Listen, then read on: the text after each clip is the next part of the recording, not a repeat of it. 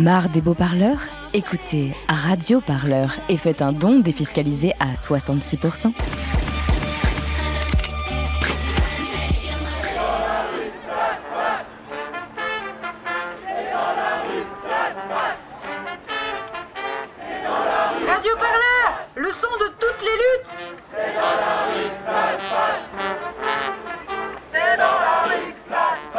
Quand on vit à Paris, on le sait, Ménilmontant est un lieu à part. C'est un quartier du 20e arrondissement lié à l'histoire de la commune, un espace de militance, un lieu historique d'auto-organisation, et le bar Le Saint-Sauveur en est l'une des institutions, une référence dans le milieu antifasciste depuis plus de 15 ans. Mais le 13 août dernier, la préfecture de police de Paris lui a imposé une fermeture administrative de deux semaines, la seconde en moins d'un an. Elle rend le bar responsable d'une attaque menée au mois de juin par des individus d'extrême droite, une sanction politique pour l'équipe du bar qui s'ajoute aux conséquences économiques du coronavirus et menace l'avenir du lieu. Un café symbole de la résistance du quartier face à la gentrification. Vous écoutez l'actu des luttes sur Radio Parleur et le reportage que vous allez entendre est réalisé par Morgane Morel.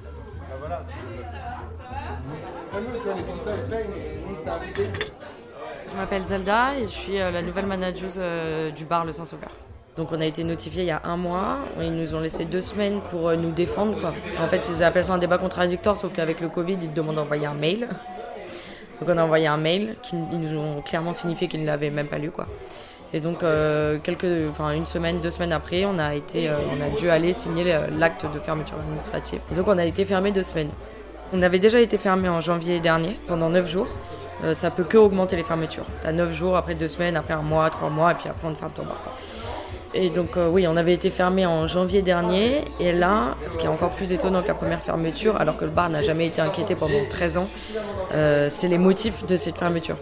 Où dedans, euh, bon, il commence avec des, motifs liés au trop plein de monde dans la rue, mettant comme coupable de tout ce qui se passe dans la rue euh, des Noyaux. Et puis notamment, euh, il y a quelques mois, le bar s'est fait euh, attaquer par une vingtaine de militants d'extrême droite, néo-nazis. Ils ont attaqué le bar l'espace de quelques secondes et ils sont repartis. Et aujourd'hui, on nous reproche cette attaque-là.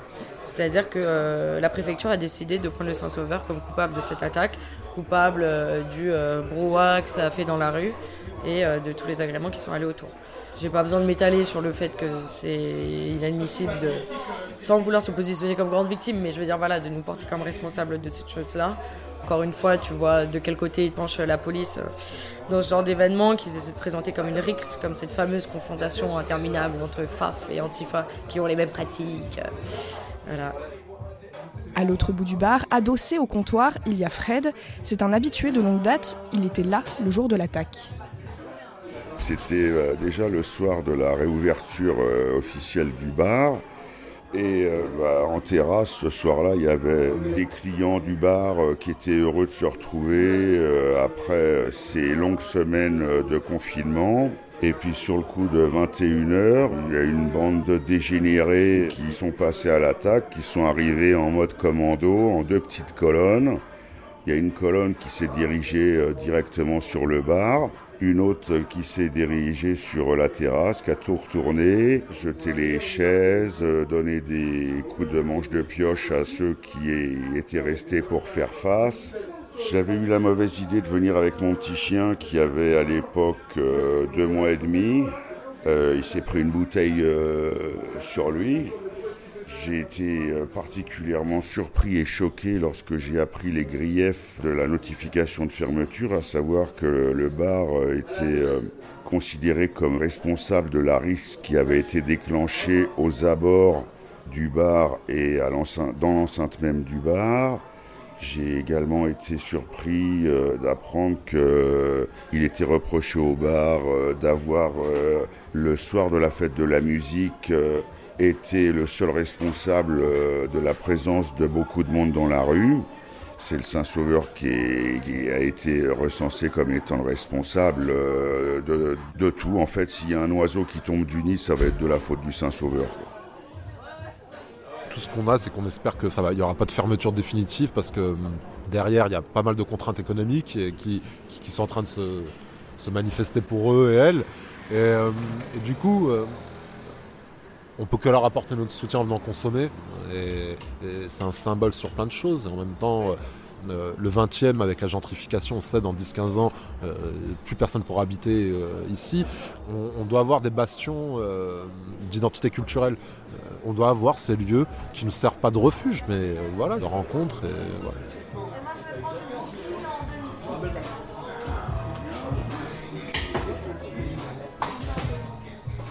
Difficile parce qu'on a perdu énormément d'argent, on a tous continué à être payés, le, loyer n'a pas changé, les factures n'ont pas changé.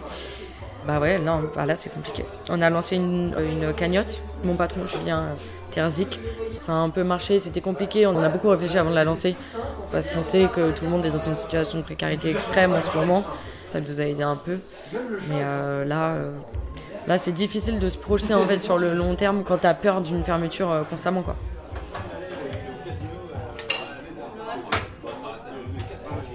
Bonjour, je suis Frédéric Cocard, je suis adjoint à la maire de Paris, élu du 20e, et je suis en charge près de la maire de Paris de la vie nocturne. Comment avez-vous perçu la fermeture administrative du Saint-Sauveur? Quand il y a une fermeture administrative, je trouve que c'est toujours un échec. Bon, le soir de la fête de la musique, euh, on avait une négociation assez serrée d'ailleurs sur que faire de la fête de la musique avec le ministère, où le compromis sur lequel on était tombé, c'est que on donnerait pas d'autorisation parce qu'on était en période de déconfinement à ce qu'il y ait des concerts partout dans la rue, mais qu'on autorisait les terrasses de bar à organiser des concerts.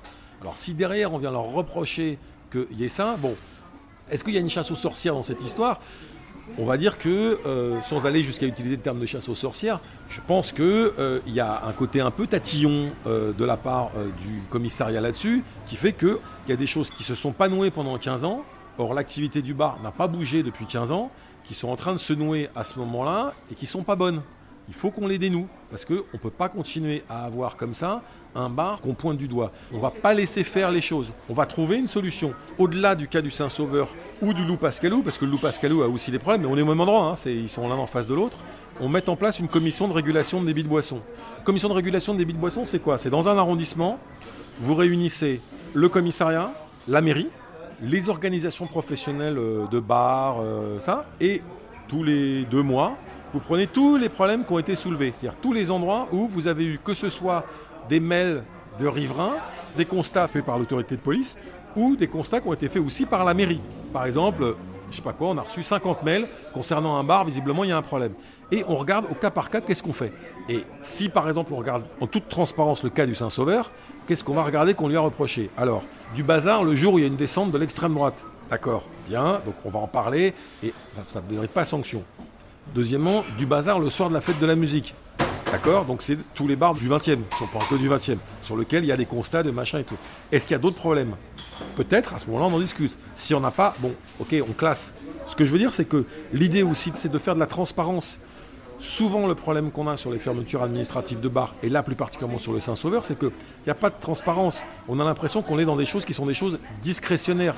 D'où le fait que derrière, ça donne l'impression, à tort ou à raison, que il y a une vengeance politique, que c'est pour des raisons politiques, que.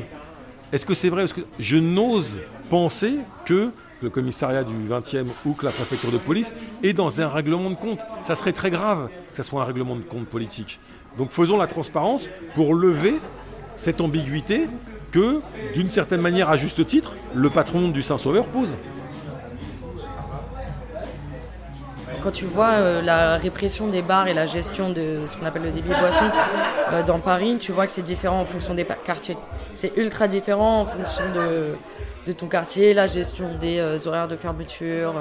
tu vois que tu as des répressions qui sont beaucoup plus fortes, par exemple dans les quartiers populaires. Et c'est pas anodin. C'est dû à toute une structure raciste, classiste ultra violente euh, et c'est quelque chose de politique et d'institutionnel. Donc si tu veux, toutes les politiques qui sont menées sont pas faites pour euh, faire bien aller le quartier. C'est des décisions politiques et ça, je pense pas que des réunions euh, intergroupes fassent changer les choses. On espère que ça va se calmer parce qu'il y a quand même un acharnement, mais qui n'est pas que propre au Saint-Sauveur aussi. Il y a une spécificité sur le Saint-Sauveur. Mais si tu veux, c'est tout le quartier qui est, qui est victime de cette, de cette répression, des lieux de vie, des lieux de rencontre, des lieux un peu alternatifs. Et euh, si tu veux, ça restait dans une dynamique euh, évidente euh, d'adapter le quartier à la nouvelle gentrification, aux nouveaux bobos qui s'installent dans un quartier qui bouge mais qui ne doit pas faire trop de bruit non plus. Et une pour Stéphane. Radio Parleur, le son de toutes les luttes. Écoutez-nous sur radioparleur.net.